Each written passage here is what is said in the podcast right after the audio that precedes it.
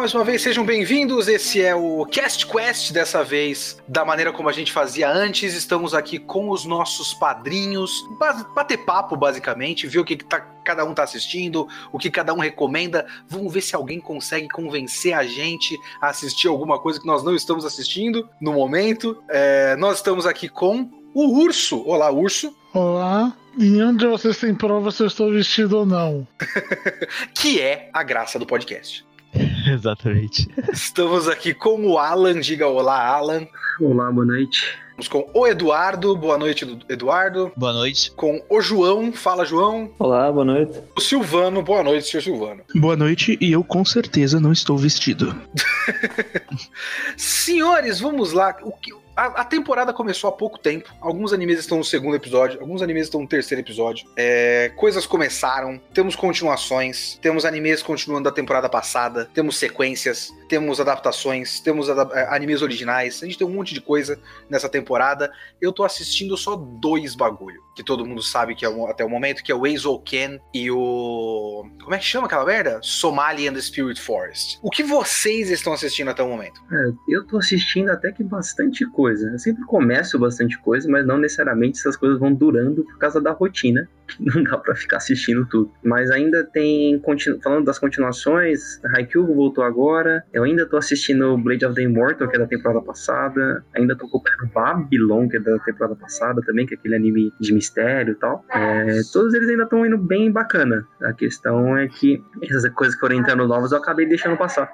Você tá vendo Blade, tipo, é a única pessoa que eu conheço que lembra que Blade existe. Principalmente o anime. Ah, tá bem estranho de acompanhar, porque por mais que seja muito bonito e, tipo, meio diferente, é, simplesmente parece que você tá perdendo o fio da meada. O Blade tá bom, então? Porque eu não, não vejo ninguém comentar, então eu não sei se a opinião geral é que tá uma merda. Acho que as pessoas simplesmente não ligam, né, pro, pro Blade no momento. Acho que por ter saído na Amazon, meio a galera deixou passar. Pelo que eu vi o Lucas comentar no grupo, inclusive, é que ele tá muito, muito, muito ruchado. Tipo, papo de volume inteiro em um episódio só e coisa do tipo. Eu, como não tinha conhecimento nenhum do que, do que era a história, tô acompanhando meio que por osmose. Tem partes muito boas, esse último episódio foi muito bom.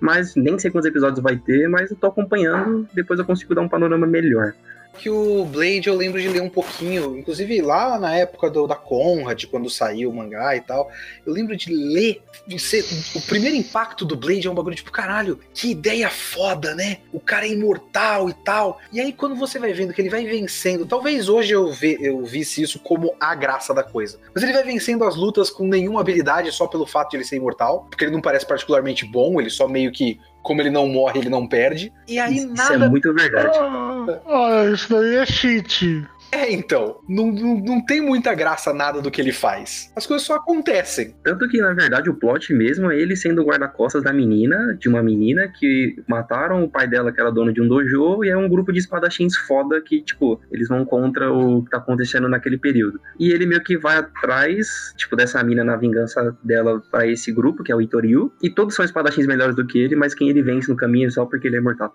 É, eu acho. acho eu, eu fui lendo no comecinho, muito tempo atrás, o Leonardo Idiota de 10, 12 anos atrás. E eu cheguei num ponto que eu falei, caramba, mas nada acontece, né? Que negócio qualquer coisa, eu deixei pra lá. Aí hoje eu não tenho, eu tenho um. Eu não sei se dá pra chamar de preconceito, se é baseado em, em conhecimento real, porque eu de fato li um pouco, mas eu criei um ranço com o mangá e, tipo, eu não tenho nenhum interesse em Blade. Eu, eu tô errado nisso? Não? Eu deveria ter interesse em Blade? Então, é justamente esse o problema. Quando chega para mim que a informação que o anime tá muito ruchado, eu não consigo nem ter um panorama do que, tipo, se a história tá agradando, se tá seguindo o mangá ou não exatamente, que eu não tenho, tipo, nenhum contato prévio.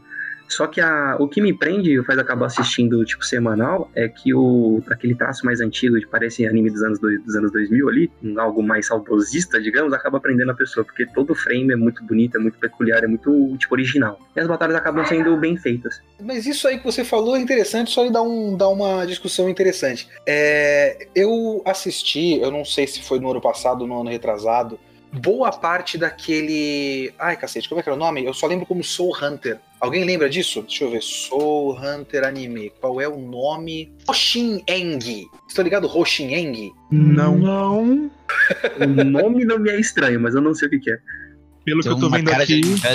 Olha, tem uma, é, tem uma cara de uma coisa que eu passaria direto na lista dos animes da temporada. Ah, então vamos explicar o que é Hoshieng. Toda a minha experiência com Hoshieng, só para explicar o que, que eu achei de interessante no que o Alan falou. É, Hoshieng passava na Locomotion, num anime normal, né? Com a pior dublagem possível. Era aquela dublagem de Miami. Impossível. Miami? É, vocês nunca viram? É a mesma equipe que faz a dublagem do South Park. Com a diferença que no South Park, quando fica zoado, faz parte da piada. Agora, Sim. quando você tem que levar a série e entender a história, e os caras não têm nenhuma emoção e, e, e as vozes são horríveis, tudo fica muito ruim. É, e aí, recentemente, refizeram o Hoshieng.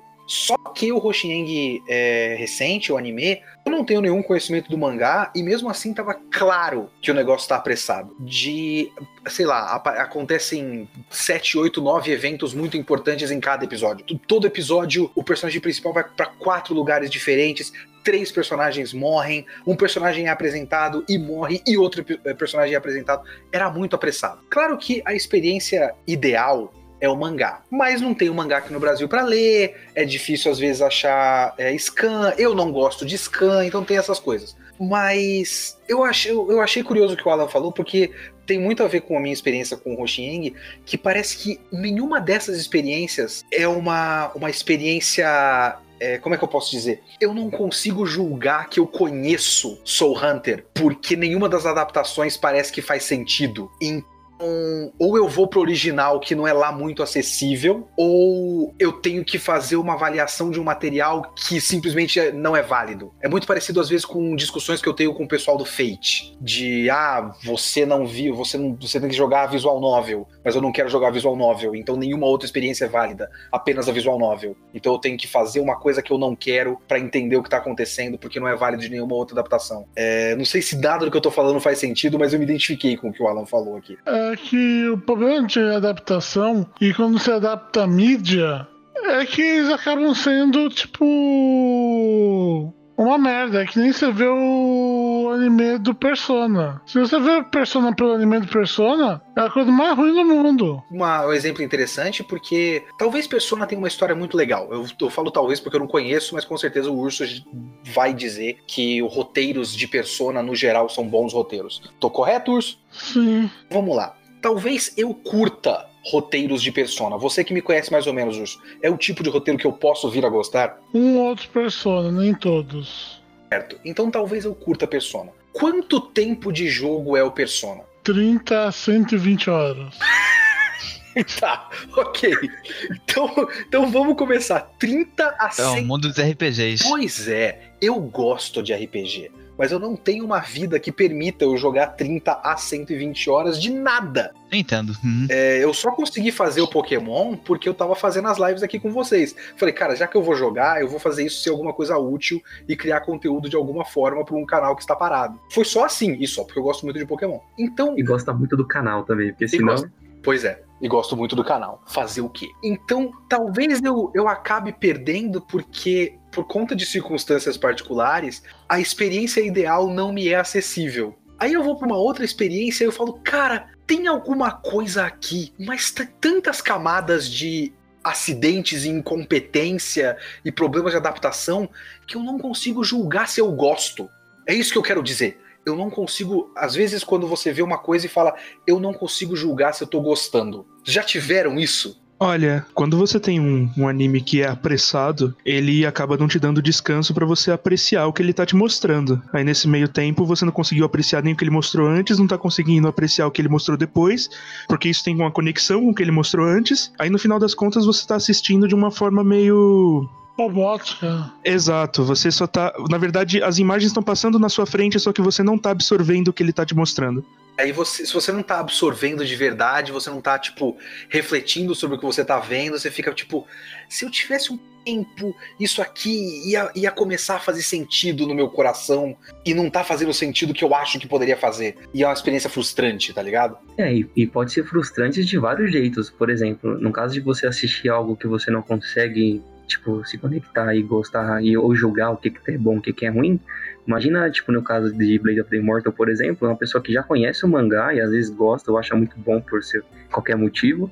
Aí chega e, tipo, an- consegue nem dar chance pro anime que o cara vai ver, mano, como é que esse episódio passou, tipo, um volume inteiro e não mostrou, tipo, aquilo ou isso que era importante. Então é muito fácil ter esse tipo de, de situação. Até com o Fate que você citou mesmo, é, cai justamente nesse problema. É, talvez o anime seja feito para as pessoas que não têm contato prévio, ele bate o olho e fica, tipo, encantado pela, pela animação, que é muito boa, aí o cara começa a adorar aquilo. Mas quem veio da, das novelas talvez já não ache a mesma coisa. Então tem muitas variáveis do que a pessoa pode aproveitar e como que ela aproveita. Isso aí é, é interessante também. O... Às vezes, quando. É, é por isso que eu não gosto muito de ver muitas adaptações de coisas que eu já conheço, ou ficar pensando em adaptação demais, porque às vezes acaba atrapalhando certas experiências. De já tenho uma, uma, uma opinião, e aí de repente eu vejo a adaptação daquilo que eu já conheço, mas tem um asteriscozinho ali, tipo, ah, mas eles deixaram aquele detalhe de lado, e eu sei que aquele detalhe precisava estar tá lá, mas talvez se eu não soubesse não faria diferença. Falei, cara, eu tô sendo justo, na minha opinião, uh, dessa adaptação, porque eu tô com um ponto de vista muito específico. Meu ponto de vista é válido ou eu tô só pensando nessas obras comparativamente? não tô deixando a, a obra brilhar por si só.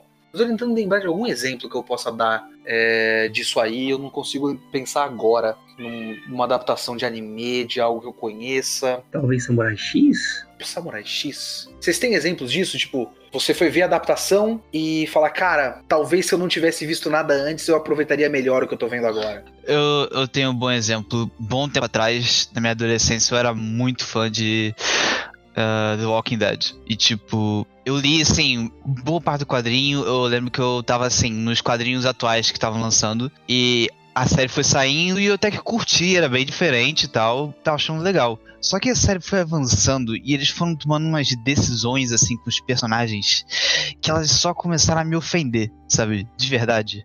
Era coisa assim de uma, uma personagem feminina no quadrinho que era muito forte, que ela é muito importante pro, pro grupo dos sobreviventes para chegar na série e ela, tipo, dar pro vilão e morrer depois, sabe? Eram uns negócios muito pesados para mim que eu só não aguentei assistir. Falei, cara, o quadrinho é só muito melhor, eu não tenho por que eu assistir isso aqui, sabe? Impossível. Eu também tenho um exemplo. A primeira versão do Fullmetal do Bonus. Ah, sei, que, que tem o final original, né? Sim, é que eu consumi Fullmetal de uma forma totalmente diferente, né? Eu peguei primeiro o mangá, depois o, o, Brotherhood, aí depois eu queria mais alguma coisinha, eu falei, olha, por que não vou ver, vou ver o anime antigo da, do Bonus. Bem lembrado, daqui a pouco eu volto em Fullmetal também, mas continue.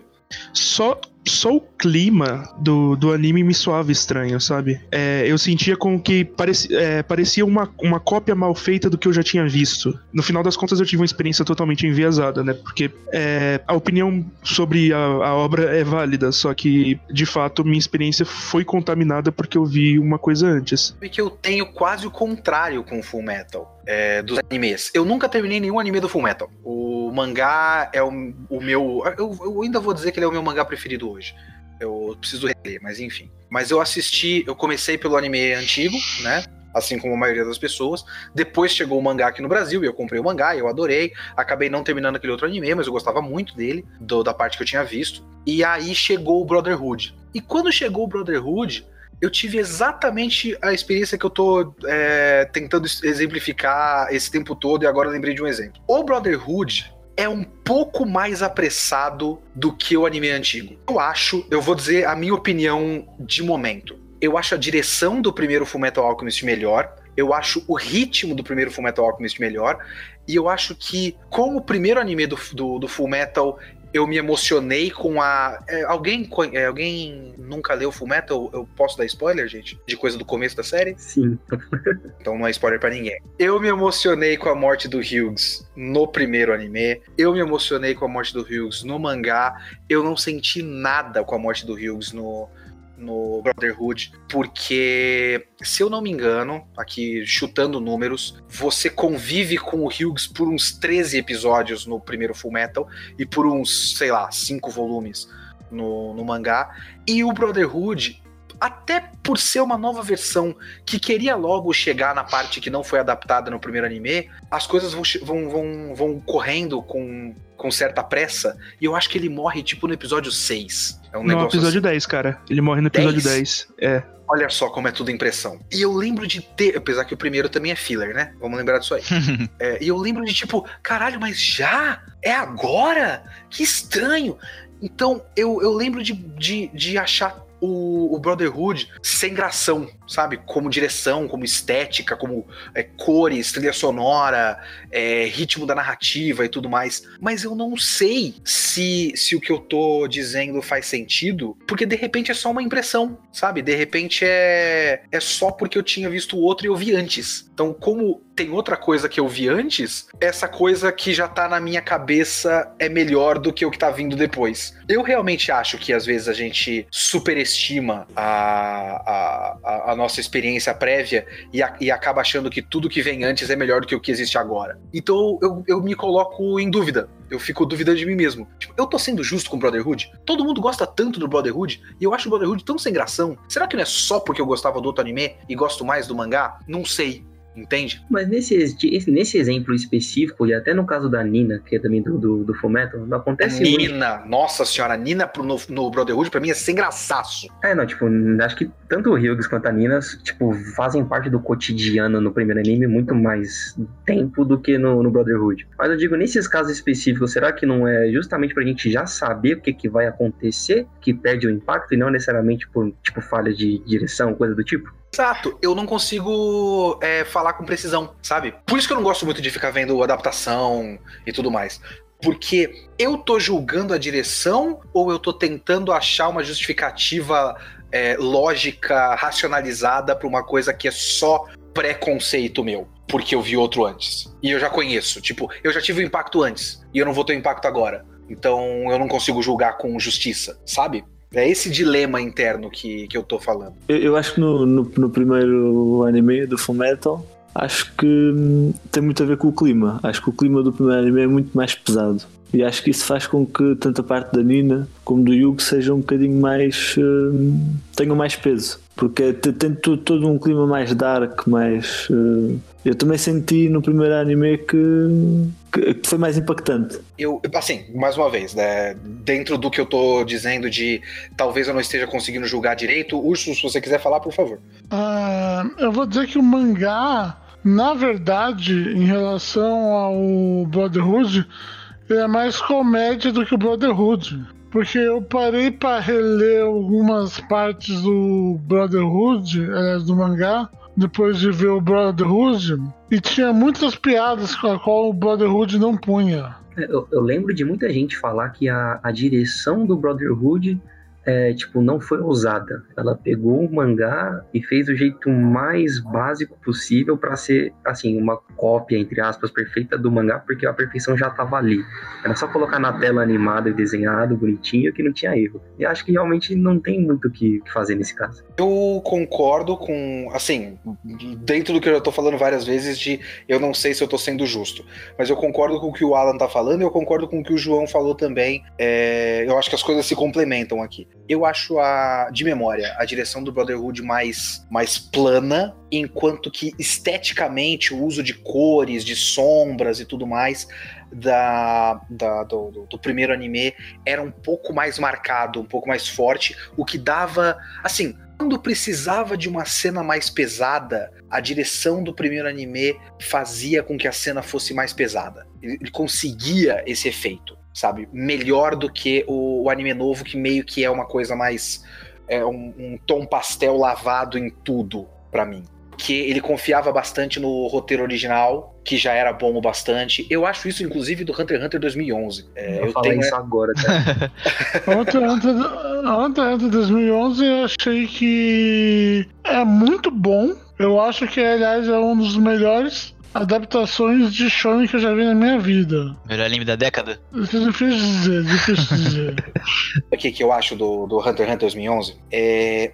Hunter x Hunter, o mangá, é um dos melhores shonens que existem. Ponto. Se você pega o mangá, não tenta muita firula, não é, é, respeita o ritmo da coisa, não faz corte, só conta a história do jeito que ela é, você já tem um anime muito melhor do que a média. Mas assim, muito melhor do que a média. Porque a média, às vezes, é meio baixa. A média não tá ajudando.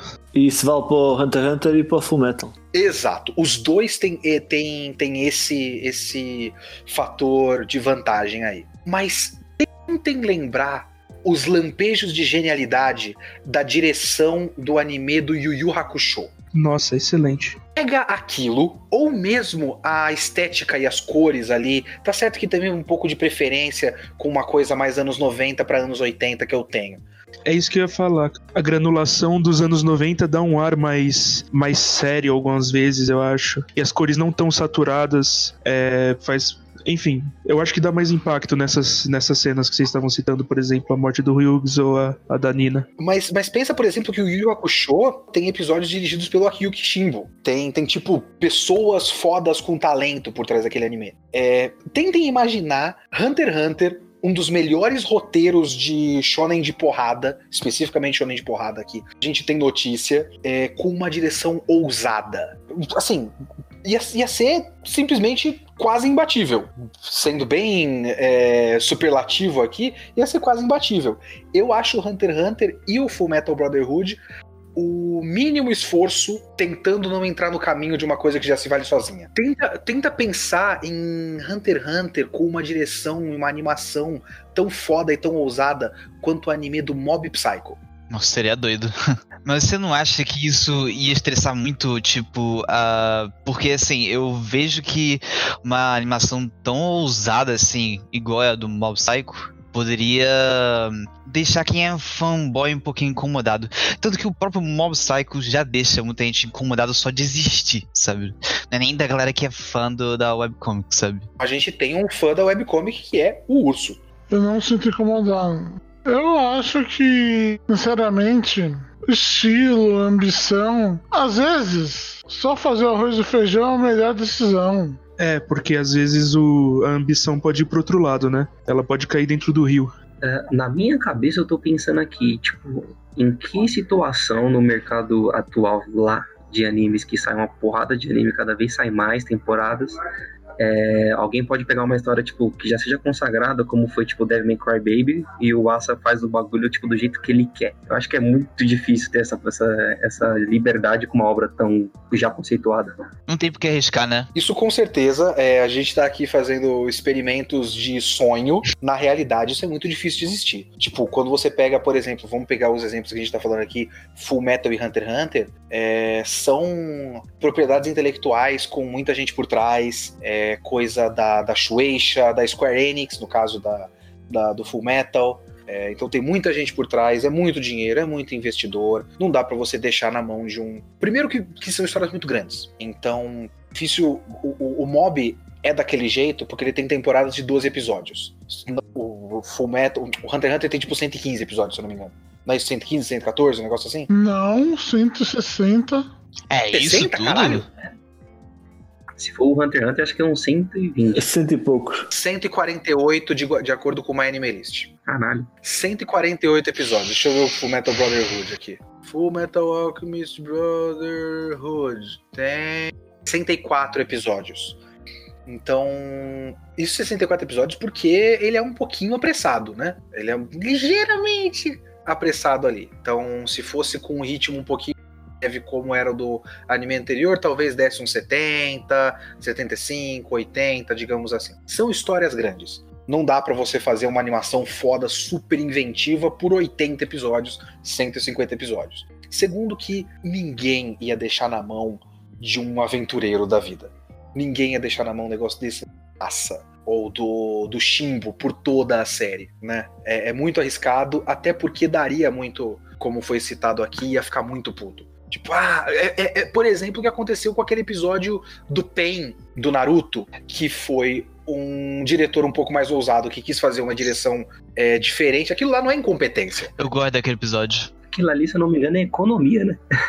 eu não acho que é economia. Para mim, claramente é um cara tentando experimentar com uma estética um pouco mais cartoon, porque é uma cena que transcende a física normal dos, dos corpos. Então vamos deixar o absurdo tipo, na cabeça desse diretor, vamos deixar o absurdo que essa cena pede. Ninguém gosta. Porque ninguém quer o absurdo. As pessoas querem aquela história que eu gosto, porém com som e cor. é o que o público. É, tem duas coisas sobre isso. A primeira é que, na verdade, o que ele queria fazer é diminuir a qualidade dos mainframes para melhorar a quantidade deles.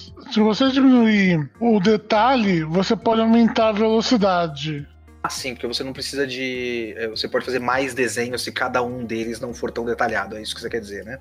Exato. Você tem mais frames, então a animação fica mais fluida. E em segundo lugar, eu acho que existe na animação japonesa, né, na animação ocidental nem tanto. Não tem essa tradição porque não tem a tradição tão grande de que tudo que é desenhado vira obra animada. Por exemplo, Sandman nunca foi animado. Se o Sandman fosse no Japão, Sandman já, já teria um anime do Sandman. Sandman Brotherhood a essa altura. Sandman 2011. Já, já tinha. Sandman Shippuden, já tinha. Acho que eu, eu- eu entendo onde você quer chegar.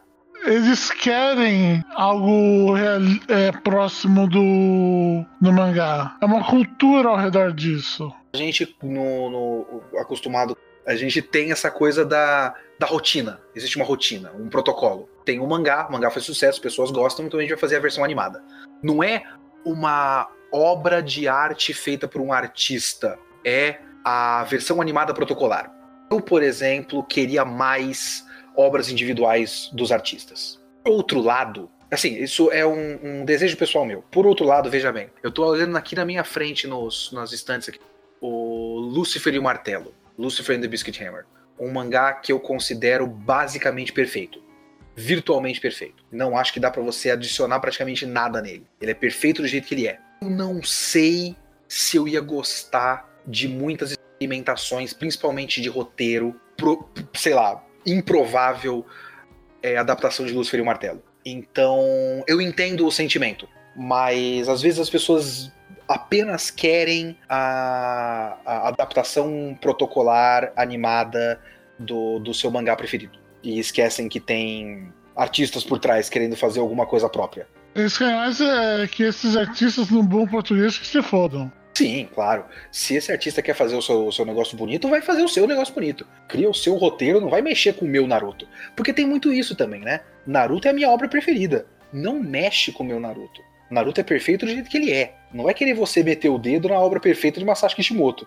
Olha, e essa, nessa brincadeira a gente tem a situação em que a propriedade intelectual mais valiosa do Japão, provavelmente, depois de Pokémon e Hello Kitty, que é o One Piece, acaba na mão da, da Toei pra ela fazer aquele, aquela apresentação maravilhosa de PowerPoint. Pois é, mas é uma apresentação de PowerPoint que tem todos os pontos da história, né? Ah, é, eu ia comentar que é engraçado a gente parar pra pensar que uma mídia, que é o anime, consome tanto diretamente do mangá que deveria ser uma outra mídia completamente diferente. Acho que isso não acontece mais em nenhum lugar do mundo, né?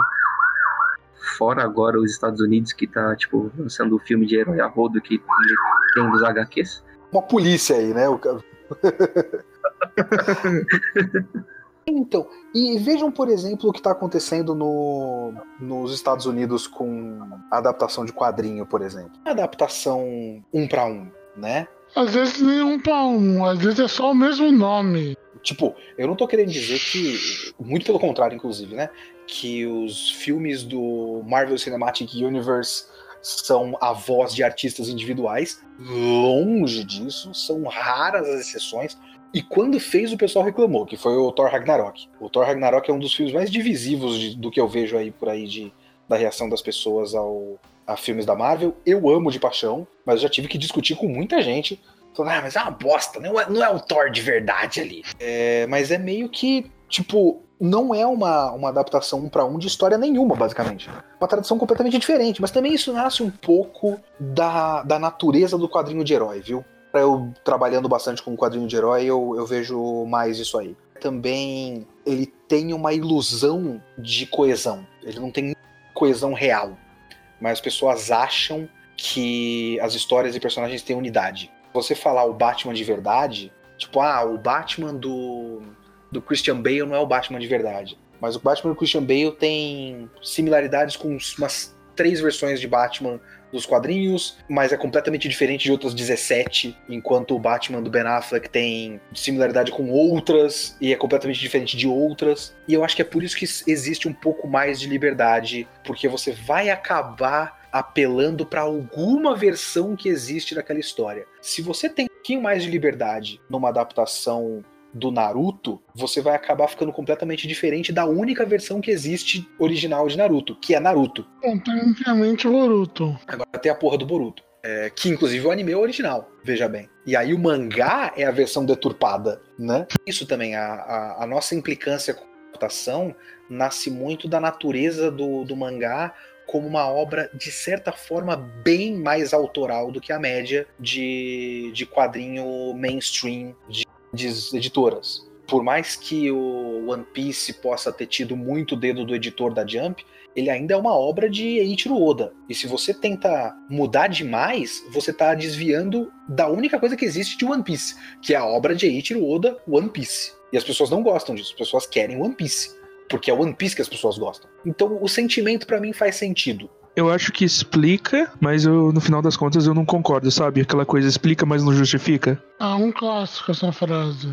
Acho que eu tenho o, o meu desejo particular de que as uh, certas obras tivessem um pouquinho mais de liberdade. Se você dá um pouquinho mais de liberdade, você tem coisas como, e aí eu sou um dos, um dos poucos defensores, é um Akonohana, por exemplo, que pegou a história original, viu o sentimento da coisa e mudou completamente a estética para maximizar o efeito da mensagem. Eu acho isso foda demais, mas é difícil você.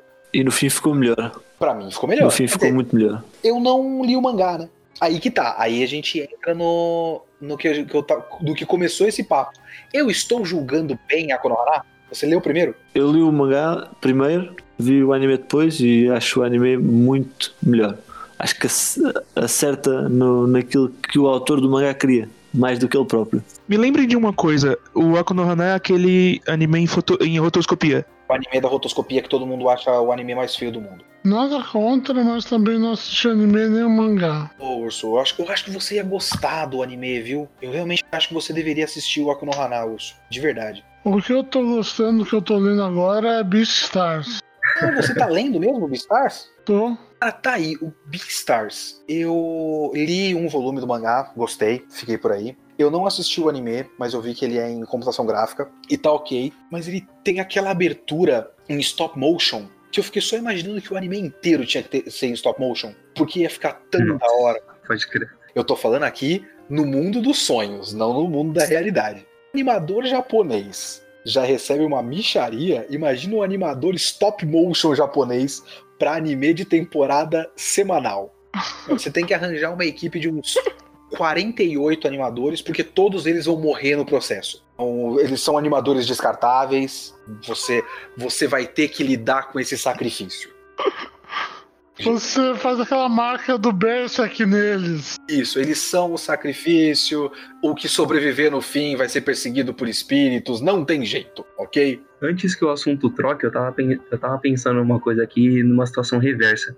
Eu assisti o anime de Beck, aquele anime sobre a banda de rock, etc, tudo mais, e eu fui ler o mangá depois. E para mim, ter visto o anime para depois ir ver o mangá melhorou muito mais a, tipo, a minha experiência com o mangá. Porque de certa parte, eu não sei se é por ser um, uma história que era sobre música, mas sabe como se você tivesse um feedback do que tá acontecendo ali, porque você já teve um experimento antes? Não sei se mais alguém tem algum exemplo parecido. Eu tenho um exemplo parecido com aquele outro de música mas é um exemplo talvez bastante particular. Como é que é o nome dele? Your Lie in April. É... Shigatsu ah, Akimi no Uso, algo assim. Shigatsu? Shigatsu Akimi no Uso. Keion. Keion de piano. Isso, isso. O, o Shigatsu Akimi no Uso é, saiu o mangá aqui pela Panini. E aí eu pegava o mangá, ia ler o mangá porque ele é em 10 volumes, e para mim eu prefiro muito mais ler 10 volumes do que assistir 22 episódios. Um conflito entre a minha experiência e a experiência geral das pessoas, que eu sei porque eu gosto do mangá. Ele é um mangá de música, onde os moleques fazem apresentação de música clássica no piano, o moleque toca piano acompanhado da menina tocando violino. Mas eu fui cada vez menos gostando do mangá. Porque toda vez que eu falava do mangá e postava no Twitter, olha que esse volume foi ótimo, automaticamente vinha algum filho da puta falar: Ah, mas você tem que ver o anime. Eu não, mas não tenho que ver o anime. O original é o mangá, eu tô lendo o mangá. Não, mas é um anime de música. Não tem música no mangá. Eu, eu, eu sei. E assim, o mangá de luta também não tem movimento do impacto, mas eu entendo que ele deu um soco. Eu não preciso ver o movimento do soco, graça da história em quadrinho. Não, é música, tá errado. Então isso me deixa maluco, porque eu sei que eu gosto. Ao mesmo tempo que tanta gente falando ao longo de 10 meses de eu comentando esse mangá no Twitter, pensar que não, eu não conheço Shigatsu Akimi no Uso. Mesmo lendo a fonte, no fundo, no fundo, eu tenho. Ah, mano, é tudo pau no cu. Eu sei que é tudo pau no cu. Eu sei, mas não quer dizer que a coisa não fica na cabeça. Então eu tenho aquela, uma, a voz da, da, da, da turba do Twitter falando: você não leu o mangá de verdade. Eu acho que a questão é que você tem que parar de se importar, cara. Parar de me importar, eu paro o canal também, né? o negócio do canal é falar para pessoas, não falar sozinho. Falar sozinho, eu tenho dois gatos em casa. É, mas Coisas pra levar pra análise. se for pra pensar assim em relação a Tech, acho que funciona porque o anime para na metade do mangá. Aí você acaba o anime e você vai ler o mangá, e toda essa parte que você tem a música no anime, você consegue meio que preencher na sua, na sua cabeça. Com, ah, eles estão tocando aqui, então deve ser mais ou menos assim. Então acho que funciona por causa disso. Eu acho que o. Eu tenho praticamente certeza que isso acontece com o Beck, porque é uma coisa que comentam muito com Beck, que é um, um mangá de música tão bom que você mal precisa de música pra, pra é, viver o mangá. Shigatsu Akimi no Uso, Your Lie in April, ele tinha muito da, da, da quadrinização que dava ação da música, mas do sentimento de quem tava tocando e da intensidade da coisa. O momento que era mais melancólico, a quadrinização acompanhava a melancolia da, da, da música e ouvindo. O momento mais agressivo, a quadrinização era mais é, rústica e tudo mais. Então eu conseguia sentir o que era pra sentir com aquela música, mesmo sem a música. E eu acho que tem outra coisa, cara, também. O, Shigatsu Akimi no Uso, é, no mangá, ele supõe que, que você entenda ali que aquelas pessoas são excepcionais, elas são acima da média, né? E quando você tem na animação, eles têm que mostrar que essas pessoas são acima da média porque tem o som pra você ouvir. E quando você ouve, eu não sei vocês, mas eu tive a sensação de que na realidade não, sabe? Me parecia muito mais Eu não saberia julgar. É, isso aí é, é um bagulho. A única vez que eu, que eu senti que a direção de alguma coisa desse entender diferença de nível foi com o, o Phonium, tá ligado? É o Phonium, Hibiki Euphonio, daquele lá que é o Keion de saxofone. exatamente. Que é inclusive da Kyoto Animation. Primeiro, recomendo pra todo mundo esse anime, é um ótimo anime. Segundo, no comecinho, quando a escola e ela vê o pessoal tocando, deu pra perceber que eles eram ruins. E a pessoa que eles são ruins. É bem mais fácil do que fazer você perceber que ele é muito melhor do que outros que também são muito bons. É fácil ser ruim. É, não tem muita dificuldade. Exato. Inclusive é muito mais fácil do que ser bom. Se for eu pra tocar, eu ponto. Também faço a cena deles ficarem ruim, fica muito crível. Agora, você fazer o pessoal tocar piano e falar, caralho, eu conheço gente que toca bem piano, mas esse moleque é foda. Isso é realmente bem complicado, né? É, ainda mais retratando de peças que são, tipo, verdadeiras, tipo Chopin e etc. Mano, não tem o que você fazer. Então, a minha experiência foi meio, meio quebrada porque eu estudo isso e, e eu frequento pelo menos uma vez por ano a Sala São Paulo. Então, quebrou bastante. Qual anime que você tá falando agora? Do, do Shigatsu. Quem quebrou Ah, a sim. experiência. Porque eu fui ver e eu ah, ok, eu conheço gente que sabe fazer melhor, sabe? A minha, a minha justificativa de que Beck nunca vai ter um remake nem nada do tipo é justamente isso. As coisas vão subindo num nível de proporção que eu não consigo imaginar, tipo, o dublador que fez o Koyuki, que é o principal, cantando, tendo a voz numa qualidade que ele consegue uns feitos absurdos, tá ligado? Tipo, não tem como. Como é que você vai retratar uma pessoa, algo que não pode ser retratado porque é completamente pessoal? Ah, tipo, sei lá, a voz do cara é a voz perfeita. Pode ser qualquer voz pra qualquer pessoa diferente. É muito difícil de você, tipo, quantificar isso e colocar no papel e deixar, tipo, ah tá, isso aqui vai agradar todo mundo. Você tem que chamar cantor de verdade nessa altura. É, então. Aí é que tá também uma coisa que acontece com literatura também, com livros, né? Que às vezes é mais fácil você deixar a pessoa imaginar do que você mostrar o que você tá querendo dizer. Nossa, ele tá cantando perfeitamente. Aí você põe isso nos quadros ali. É muito mais fácil deixar a pessoa imaginar do que trazer um cantor e, e pedir pra ele cantar ali. Com certeza, tanto que na a direção do, do filme live action do Beck faz justamente isso. Sempre que o moleque vai cantar, fica só uma musiquinha de fundo e tipo, só deixando a entender que ele tá cantando muito, todo mundo tipo arregalando os olhos. Tipo, mano, o que, que esse moleque tem que ele canta muito? Pra quê? Tá certo que isso vale pra basicamente qualquer forma de arte, é, mas eu, como uma pessoa que não entende de, de música, acho música uma coisa muito pessoal. É, talvez um pouquinho mais pessoal do que outras formas de arte. Do ponto de vista de alguém que não entende tecnicamente de porra nenhuma. Então, dizer que esse negócio é muito bom ou muito melhor, é, às vezes significa muito pouco, sabe? Recentemente eu vi, meio é, com pouca concentração, aquele Carol and Tuesday, tá ligado? Sim, eu acompanhei. O and Tuesday eu tive muito problema com isso, porque basicamente todas as músicas que tocavam ao longo de Carol and Tuesday não pareciam boas desses personagens. Foi exatamente isso meu meu problema com o Carol. É, as coisas que acontecem são muito não críveis em relação ao que você tá vendo e ouvindo. Esses artistas é interessante se a arte deles não é tão interessante assim, sabe? É um monte de música pop qualquer coisa. Então, tipo, porra, de, de, gente tocando violãozinho com música pop desse jeito, tem tantos. Essa história, eu não quero acompanhar a vida desses artistas porque eles não são, como artistas, interessantes o suficiente. Então fica um pouco mais difícil de eu me importar com tudo. Mas, mais uma vez, eu não consigo é, fazer avaliação técnica, prática, objetiva, muitas aspas, minha objetiva, de música. De música. Então fica complicado. É, aí é como eu tinha dito, às vezes é melhor só você deixar a pessoa imaginar. E a pessoa imagina o que que é a sua música perfeita, o que é seu Chopin perfeito, o que que é sua, seu, seu J-Rock perfeito naquela situação. Eu não preciso ouvir um piano agressivo pra pra sentir e eu consigo completar com a minha cabeça. E tá ótimo, tá ótimo. É, inclusive, eu vou falar aqui que o mangá do Shigatsu Akimi no Sou é melhor do que o anime. Eu nunca assisti o anime, então fazendo uma afirmação com base em nada, mas eu tenho certeza que eu estou certo, ok? Absoluta certeza. A melhor, a melhor tipo de afirmação. Aquela que você não tem nenhuma prova que, mas você tem certeza que. Tenho convicções. É, eu posso virar presidente do Brasil.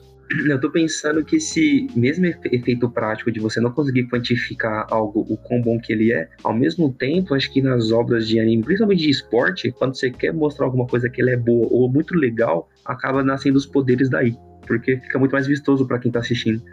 Justamente pensando em anime de esporte e situações, isso é complicado quando você conhece a, a- aquele esporte um pouquinho mais, sabe? Tinha desde criança com super campeões e quando falava, tipo, o chute de trivela. Eu falo, caralho, o chute de trivela é uma coisa que eu conheço pessoas que fazem aqui no meu prédio da cidade de Tiradentes. Calma, sabe? Não é tudo isso. Ou o próprio, como é que chama? O Kuroko no Basket, que quando o moleque desenvolve um superpoder, é o superpoder do drible. Caralho, ele não aprendeu a driblar até agora e ele é um gênio, sabe? Não, Então, é, no basquete, é, às vezes é difícil. O maluco arremessa de três em qualquer lugar da quadra, ele não erra nenhum. Não, não tem o que fazer. Não tem como um poder. Não tem como esse cara que.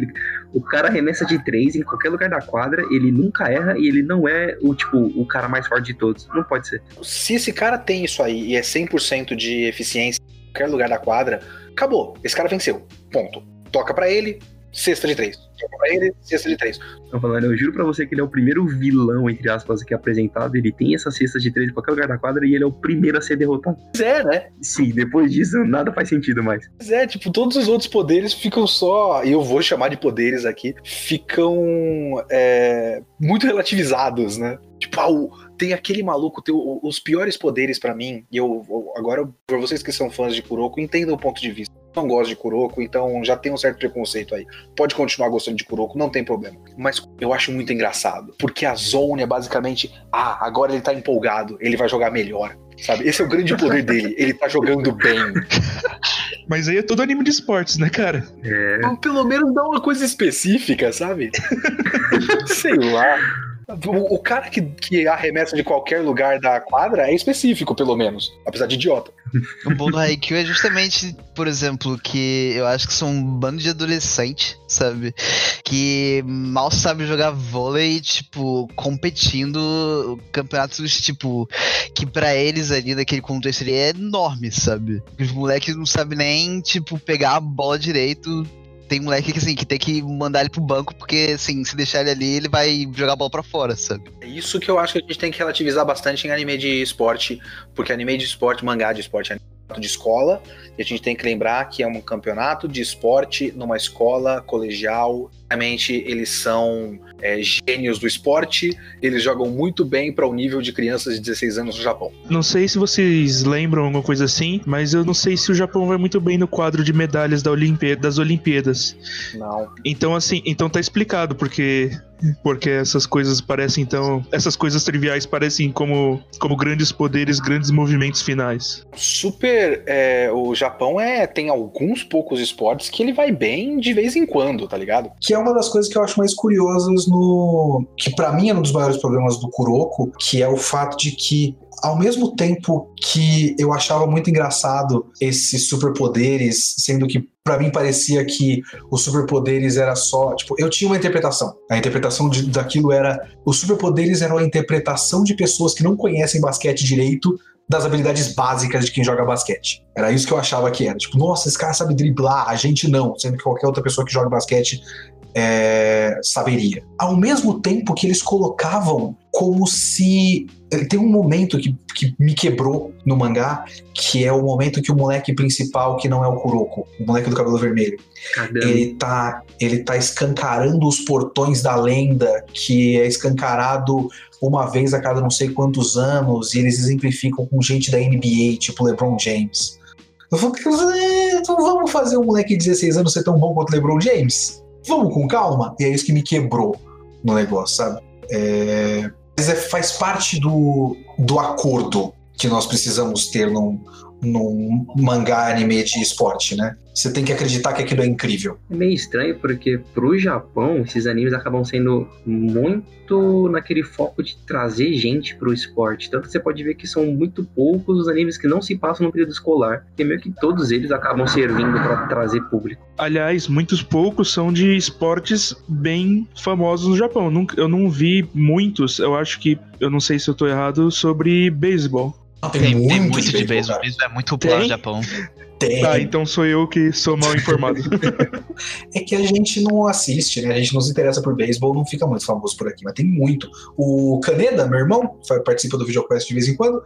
Ele gosta muito de Major, por exemplo. Ele assistiu, tipo, várias temporadas de Major. Ele fez vídeo sobre um outro anime lá, o Dino Ace. É, então, então tem bastante anime de beisebol, sim. Mas eu acho que esse é um, um bom ponto pra gente encerrar, porque muitas das coisas que a gente falou aqui passam por, por esses acordos que a gente precisa fazer, sabe? Muito passa pelo, pelo- a maneira como a gente entra na coisa e as coisas que a gente tem que deixar pra trás. É o acordo que a gente tem com tudo bem, as coisas que esses moleques de 16 anos na escola estão fazendo, é, jogando esporte, é de fato incrível. Tudo bem, eu não vou ouvir a música nesse mangá porque não tem som, mas eu sei que tem música. É, tudo bem, eu sei que essa adaptação é só o, o básico do básico, porque eu sei que é assim que acontece o mercado japonês, sabe? A gente precisa de um pouco desse. De, de aceitar certas coisas para passar por cima da, da- de, de certas situações para assistir anime e mangá, sabe? É, talvez a gente tenha chegado numa longa discussão e chegado ao, ao conceito de suspensão de descrença. Olha só, parabéns pra gente, nós inventamos isso em conjunto. Todos nós. Que bom pra nós. Isso. Tô orgulhoso Parabéns! Parabéns. E foi muito legal bater papo com vocês, porque a gente começou com, com o que cada um tá assistindo e chegamos numa, numa discussão muito produtiva. Olha só. Acho que nem deu tempo da galera falar, só eu falei. dá tempo pra falar de Isoken também Nem falamos de Ken, veja só. Mas olha, tudo isso é um grande resumo de Ken, porque a criatividade da arte. Mas a gente não vai conseguir chegar nisso agora, porque é 11 horas da noite.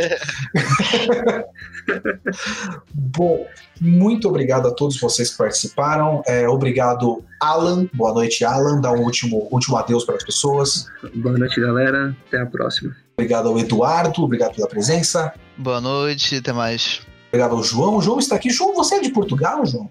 Sou. E se quiserem, posso fazer o verdadeiro parabéns, que é só dizer parabéns. este é o Puta verdadeiro. que pariu, eu tô tão feliz. Original! Porra, que foda, que foda. Uh, muito obrigado, Silvano. Não tem nada que você diga agora que vai superar isso, mas obrigado pela presença. É, cara, eu, eu perdi totalmente minha autoestima agora. e obrigado, Urso, por, por estar aqui também com a gente. Claro, sempre presente. Adeus a todos e vamos tentar fazer o nosso podcast com os padrinhos é, com maior frequência. Essa gravação deveria ter sido uma live na Twitch, não deu certo, mas nossos padrinhos ficaram aqui. Obrigado pela paciência com todos os problemas técnicos que tiveram, tivemos durante a gravação. E até a próxima, senhores. Falou. Falou. Varou. Falou.